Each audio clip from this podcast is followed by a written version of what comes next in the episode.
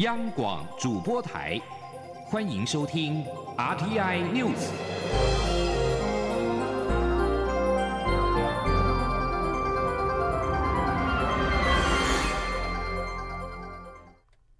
听众朋友您好，欢迎收听这一节央广主播台提供给您的 RTI News，我是张顺祥。副总统赖清德今天上午接见日本自民党青年局的海外研修团。赖副总统希望双方人民的感情能够越来越密切，彼此合作也能够越来越深入。更重要的是，共同合作维护印太地区的和平跟稳定。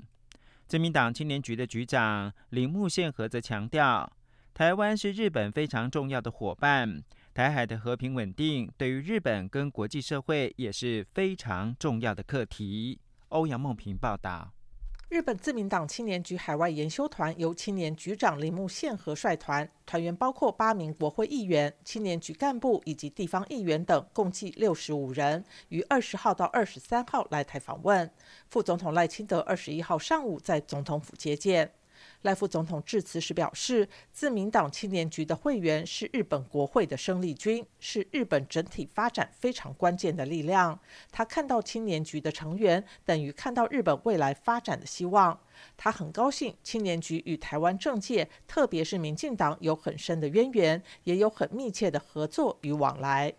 赖副总统指出，台日间的交流合作有几个重大的意义。首先是希望两国人民的感情能够越来越密切，彼此的合作也能越来越深入，创造两国的利益。其中，除了台湾民众到日本旅游，日本民众也到台湾旅游外，双方的贸易也不断创新高。更重要的是，共同维护印太地区的和平稳定。他说，总体的贸易金额也也已经来到八百八十二亿美金。啊，这是啊，这是一个创新高的记录。那我们希望未来能够持续再加强。那更重要的是要共同合作，维护印太的和平跟稳定。那么带给呃这个区域的国家，还有全世界都能够繁荣发展。铃木宪和则表示，台日关系是真正的友人关系，彼此也共享民主、人权等普世价值。对日本而言，台湾是非常重要的伙伴，而在太平洋地区，台海的和平稳定也是攸关日本及国际社会整体和平稳定非常重要的课题。他指出，自民党青年局经常思考要采取何种行动才能推动落实亚太地区的和平稳定。未来也会在前辈建构的良好基础上，在不同领域推动台日友好关系更上层楼。中央广播电台记者欧阳梦平在台北采访报道。政党主席、总统参选人柯文哲接受媒体的专访，针对两岸关系表示，前总统李登辉曾经教导他。两国论提及的特殊国与国关系，以后强调特殊就好，国与国少提一点。记者林永清的采访报道。已故前总统李登辉一九九九年接受德国之声专访时，首次将两岸关系重新定位为国家与国家，至少是特殊的国与国关系。中天辣晚报二十号释出节目预告，民众党主席、总统参选人柯文哲在接受主持人专访时透露，他在二零一八年请益李登辉时，李登辉亲授绝招，指出两国论的特殊国与国关系，以后只要强调。特殊就好，国与国少讲。柯文哲二十一号与日本自民党青年局访团会晤后，被媒体追问此事，他则再度重申，李登辉说强调特殊就好。柯文哲说，李登辉说，李登辉说强调特殊就好。这是国与国吗？有国与国。他说讲特殊就好。柯文哲在节目专访中提到，务实来讲，李登辉这句话是对的。他认为战略模糊和战略清晰交互应用，有些话就是不能讲明，讲明白大家都挂掉了。对台湾来讲，活得下去是优先，再来是活得好好的。日本自民党青年局长铃木宪和率领青年局成员访台，在台期间将拜会各党总统参选人，并前往五指山国军公墓吊唁前总统李登辉。访谈结束在台行程后，预计在二十三到二十六号搭机前往博流进行交流。央广记者林永清采访报道。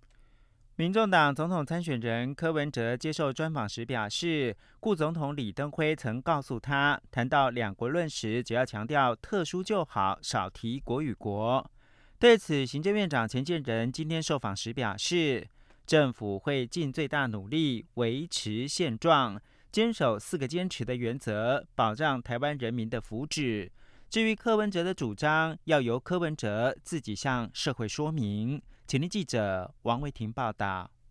民众党总统参选人柯文哲接受媒体专访时，被问到两岸关系的看法。柯文哲表示，二零一八年拜访前总统李登辉时，李登辉曾经告诉他，谈到两国论提到的特殊国与国关系，只要强调特殊就好，少讲国与国。如果被对岸问到，就说是特殊关系。对此，行政院长陈建仁二十一号参访宜兰地区幼儿园受访时表示，柯文哲的主张要自己向社会说明。不过，政府的立场相当清楚，会坚守四个坚持的原则，保障台湾人民共同的利益和福祉，尽最大努力维持现状。陈建仁说：“我们会尽最大的努力来啊，促进啊。”这一个啊，维持现状啊，避免啊冲突的发生。我们也要啊努力的来透过啊这一个啊有序的、健康有序的交流啊，使得这一个两岸的冲突啊减到最少。啊，我们也会啊。我想这样的一个努力呢，是啊我们台湾呃所有啊党派共同的责任，也是两岸共同的责任，而且更重要的呢，这也是啊地区国家还有世界各国啊共同的期待。那我至于这个柯市长的主张呢，我想他需要啊自己呢啊向啊社会各界来做说明。环路渔民大游行二十号举行，不少民众冒着滂沱大雨上街表达诉求，要求政府维护行人交通安全。不过，当政府推动道安的同时，偏乡却因为公车减班或停开，只能搭共乘计程车，但是交通费用增加许多。对此，陈建仁表示，行政院已经通过行人交通安全政策纲领，以及提出道路交通安全基本法草案送立法院审议，政府会尽最大努力改善台湾交通。陈建仁表示，除了小黄公车、幸福巴士之外，也会请交通部继续研议，让民众有更方便的大众运输工具，减少行人死亡，达到死亡零愿景的目标。中央广播电台记者王维婷采访报道。柬埔寨猪仔案去年引起了国际关注，监察院日前通过监委所提的纠正案以及调查报告，纠正外交部以及高雄地检署。监委并在今天举行记者会表示，外交部没有积极的掌握柬埔寨人口贩运的国际情势，而且没有意识到国人求助案件的严重性，而且海外急难救助金动之困难，致使用率偏低。延宕救援的工作时程，要求行政院要建立专责单位，提升外管的犯罪侦查人力。请央网记者刘玉秋的采访报道。针对近年国人被诱骗赴柬埔寨等境外求职工作遭求陷困，引发各方关注。监察院十五号通过监委叶大华、季惠荣所提的纠正案以及调查报告，纠正外交部及高雄地检署，并在二十一号举行记者会说明详细案情。监委叶大华指出，外交部会积极掌握柬埔寨人口贩运国际情势，并无意识到国人求助案件的严重性。自二零二一年一月到二零二二年五月间，外管便已接获五十四件民众求助案件，但处理求助案件的积极度以及敏感度均显不足，且海外营救国人经费未符合旅外国人急难救助实施要点规定。无法提供代垫旅费、律师、保释金等服务，必要时借之后六十天内必须归还，动之困难，使用率偏低，延宕对海外国人救援工作时间，因此通过纠正外交部。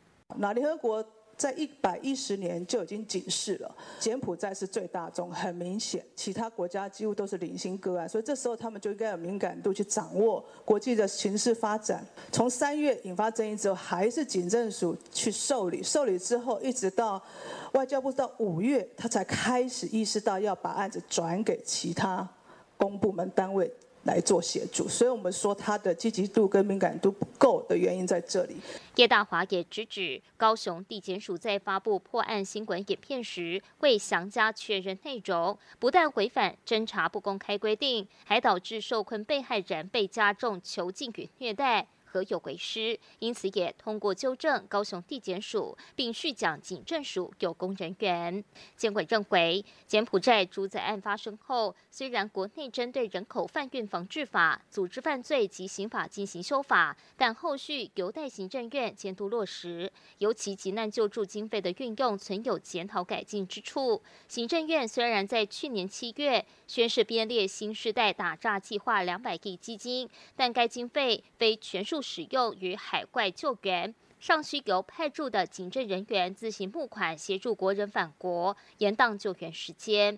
监委建议行政院应建立专责单位，以及提升外管犯罪侦查人力，及时提供返台国人服务，并建立海外求职预警机制，强化公司部门救援网络合作，防杜国人受骗。另外，监会也提醒，相关受害人大多为年轻、缺钱、涉世未深等社会边缘族群，建议行政院要持续督导会服部、人民会、地方政府，确实掌握个案，整合资源和服务，来维护国人权益。央广记者刘秋采访报道。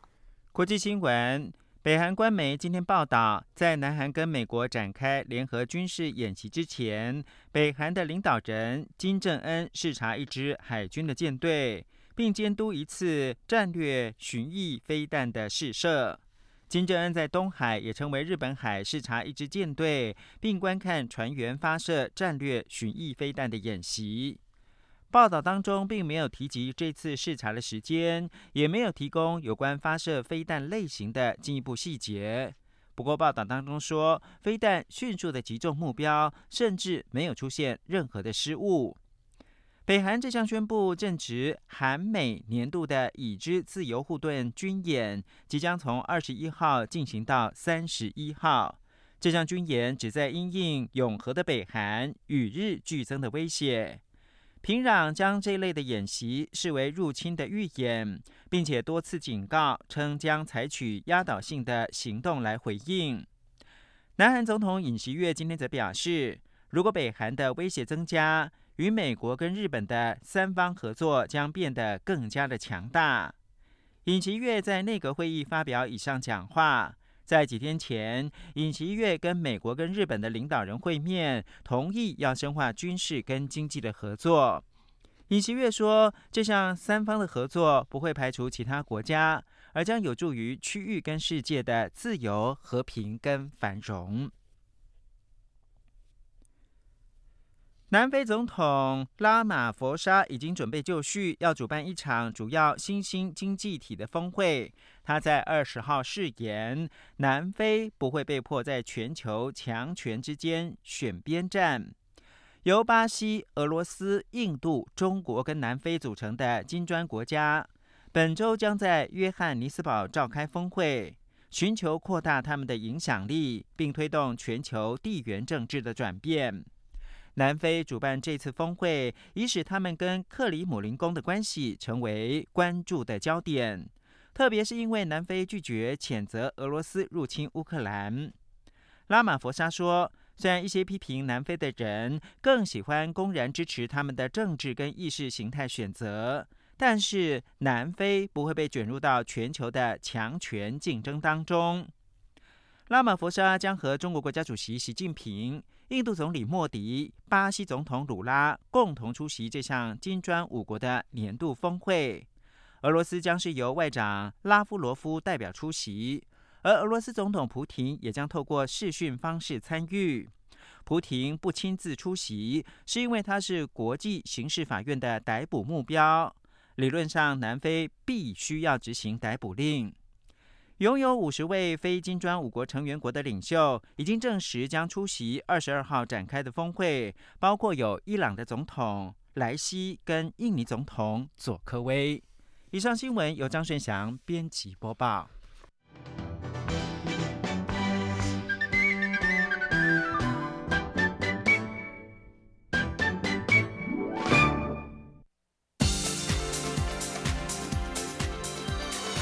这里是中央广播电台台湾之音欢迎继续收听新闻。各位好，我是主播王玉伟，欢迎收听这些央广主播台继续为您播报新闻。中共近日除了以军演威吓台湾，更以神明妈祖为题拍影片对台湾遂行认知作战。国防部今天批评中共穷兵黩武的举措已经背离了妈祖慈悲精神，国军更取景马祖地区的妈祖巨神像绕境过程，彰显民主在台湾的精神。共军东部战区昨天在官方微博发布影片，将妈祖成都市大运片段放入片中，对台湾遂行认知作战。对此，军文社也制作影片反击。根据国军所拍摄的影片，国军除了取景伫立于妈祖地区。妈祖地区天后宫右侧山上的妈祖巨神像，以反击中共影片迷你妈祖之外，也拍摄了妈祖绕境护持时集结台湾良善与浓厚的人情，更传递乡土情感，代表良善、正义、民主、自由在台湾的普世价值。影片也以近日国军应对中共军演的战备画面呈现，包括海军岳飞舰监控共军济南舰、田单军舰监控徐州舰，以及 IDF 战机与 F 十六战备巡弋的画面，强调国军维护区域和平的稳定决心。针对副总统赖清德在这一次出访友邦并过境美国的表现，以及美中关系动态，中央研究院欧美所研究员林正义今天在国策院举办的座谈会上表示，副总统持续蔡总统的路线与民进党的理念，只要不制造意外之举，不增添美国麻烦，北京如何讲麻烦制造者，华府也不会采信。淡江大学外交与国际关系学系助理教授洪耀南也指出，中共的反应与副总统低调过境形成了强烈反差，麻烦制造者反而是北京。今天记者王兆坤的采访报道。中研院欧美所研究员林正义表示，副总统在二零二二年一月过境洛杉矶时，曾与十七位美国国会议员视讯会议，但这一次过境行程，拜登与蔡英文政府小心谨慎。让副总统的过境尽量低调，美国政府官员与国会议员配合低调进行，根本不是北京所想象以台制华的剧本。林正义指出，副总统持续蔡总统路线与民进党理念，坚持自由民主宪政体制，坚持中华民国和中华人民共和国互不隶属，坚持主权不容侵犯并吞，坚持中华民国台湾的前途必须遵循全体台湾人民的意志。若蔡总统的政策被美国视为维持台海现状，赖清德理应也是追求台海现状的稳定。林正义说：“所以只要是维维护、追求台海现状的稳定，不要制造意外之举，不增添美国的麻烦，北京如何讲麻烦的制造者，华盛顿也不会采信。”中共解放军在副总统返台后展开军事演习。国防安全研究院国防战略与资源研究所所长苏子云表示，这一次军演的目的，首先是针对美日韩大卫营高峰会的军事安全合作，其次则是企图干预台湾的选举，同时转移中国大陆内部经济衰退、青年高失业率等问题。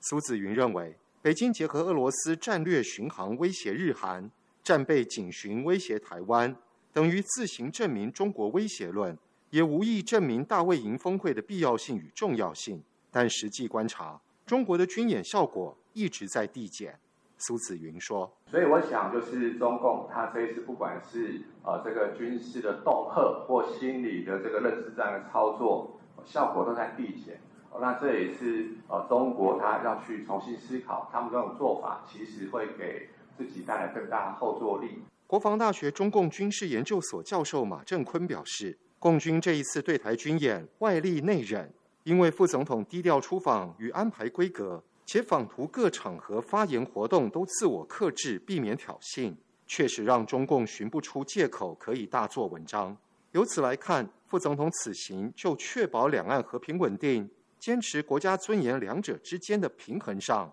可谓成功。中央广播电台记者王兆坤台北采访报道。继续来看台湾的新创成就。蔡英文总统今天出席 Startup Island Taiwan Next Big 颁奖典礼致辞时表示，政府积极改善投资环境，大力支持新创业者。他相信，以台湾人的拼劲和创意，台湾总有一天会变成世界上一个新创的王国。今天记者杨仁祥、杨文军的采访报道。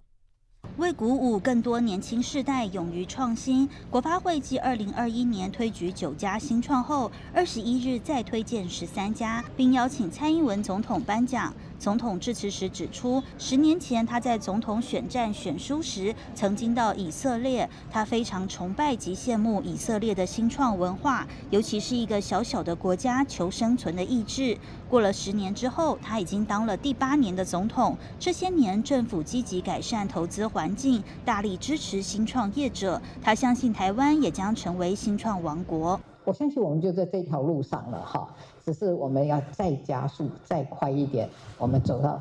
往这条路再加速一种。我想以台湾人，呃的呃这种拼劲，以台湾人的这种创意，我们呃总有一天会变成是一个世界上一个新创的王国。好。国发会主委龚明鑫致辞时也指出，二零一六年前台湾的新创家数才两千多家，但现在已经高达七千四百多家，投资金额也从四亿美金提高到十九亿美金。台湾已从过去的沙漠变成雨林。呃，台湾已经从过去的这个新创的这个沙漠啊，现在已经变成雨林了哈。那啊，单单雨林还不够，我们要啊有一些领头羊啊，杀出雨林哈。啊，步上这个康庄大道，然后顺利的一些出场。这次推荐的新创企业领域涵盖教育科技、智慧健康、AI 资安及信任科技，包括结合先进 AI 技术的宝宝摄影机 Cubo AI、AI 资安自动巡逻公司、台湾最大年轻人社群平台 D Car、移工跨境金融平台 EUI 等，向世界展示台湾新创实力。中央广播电台记者杨仁祥、杨文君在台北的采访报道。财经消息，媒体报道指出，台积电恐怕有第三度调降财测至年减百分之十二的可能。学者今天指出，第三季中后段半导体市场理应陆续出现佳音，但如今仍负面消息频传，反映市况可能比原先预期的还要糟。尤其台积电如果真的第三度下修财测，等于更加确定今年景气旺季不旺的走势。记者谢嘉欣的报道。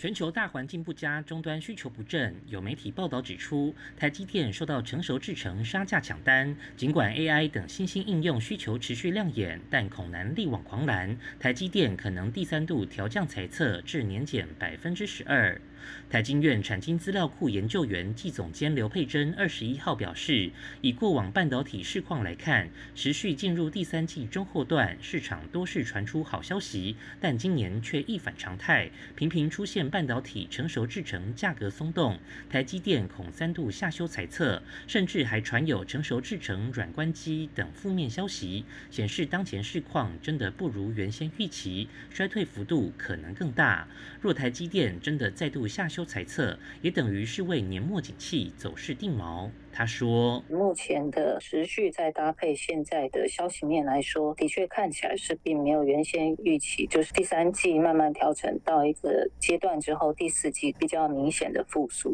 就说连台积电处于在这个关键的一个地位，那因为客户砍单一定是到最后不得已才会向台积电来减单，所以如果连台积电的业绩都还是会有一些比较往下的变化的话，其实就会更反映其他的业。”面临比较大的一挑战，大环境不利因素持续，欧美终端需求不振，又有中国金融危机连环爆，包括恒大集团在美申请破产保护，碧桂园债务违约，现在还有 SOHO 集团子公司欠税新台币八十七亿等，中国经济面临挑战，是否将加剧年末消费电子旺季不旺的态势？刘佩珍表示，当前就已经有旺季不旺的迹象，而中国面临房地产问题层出不穷，显然短期内，即便中国政府推出再多刺激方案，也难以解决，进而影响中国经济成长率。今年进入保五挑战，连带中国民众消费力受损，可能将影响 PC、智慧手机等消费电子需求。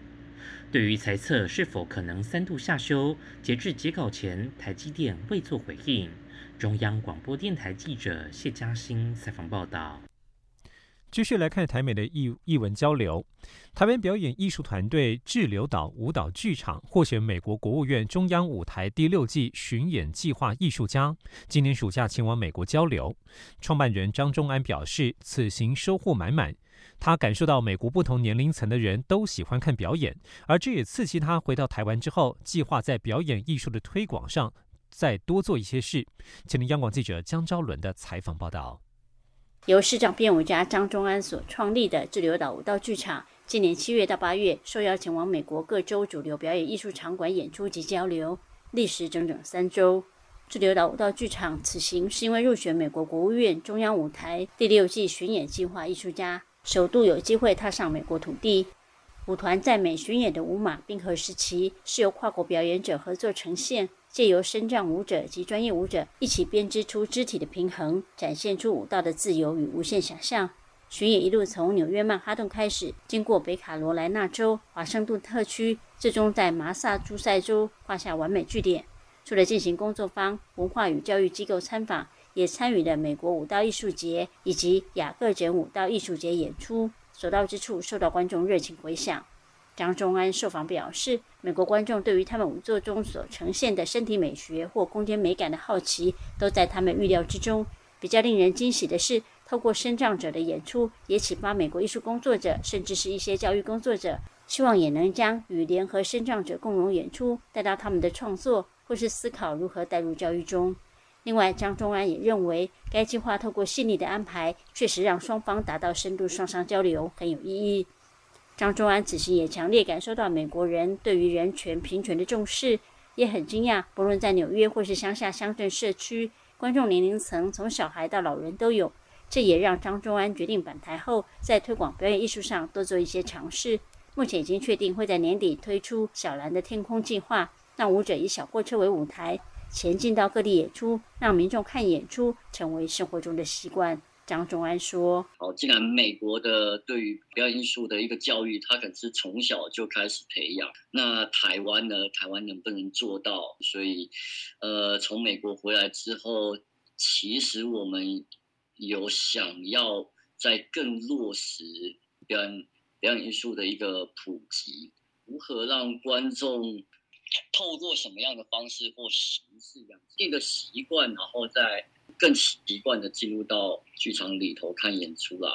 随同滞留岛舞蹈剧场前往美国的国际制作人肖淑玲则说：“美巡收获满满，让他开始认真思考如何将这次建立的交流网络资源带回台湾，希望让这样的交流能量在台美之间继续扩散。”央广记者张超伦台北上报道。国际消息。加拿大总理杜鲁道二十号表示，加拿大将派遣军队到卑诗省，以遏制快速蔓延的野火。这个西部省份正在应对已经造成超过三万五千人撤离的火势。卑诗省现已宣布进入紧急状态，并且禁止任何非必要的旅行，以为避难者和消防人员腾出住宿空间。西基罗纳消防队队长布罗伦德表示，在过去四天进行极为艰难的对抗之后，情况暂时有所好转，开始能够部署部分的消防人员朝卑诗省西部这座十五万人口的城镇进行洒水。杜鲁道在一则推文上表示，联邦政府将提供加拿大军队的支持，协助疏散、组织以及其他的后勤任务。美国前总统川普二十号表示，他将跳过本周的首场共和党总统初选辩论，主张美国民众已经非常了解他，所以没有必要与他的白宫竞争对手公开对决。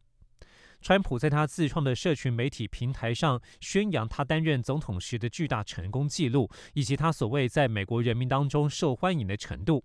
川普发文表示，美国哥伦比亚广播公司新闻网二十号发布的最新民调显示，他在共和党候选人当中遥遥领先。尽管川普今年已经被四度起诉，但仍有百分之六十二的受访者会投给他。在这份民调当中，最接近川普的竞争者是佛州州长迪尚特，支持率百分之十六，其他候选人的支持率都是个位数。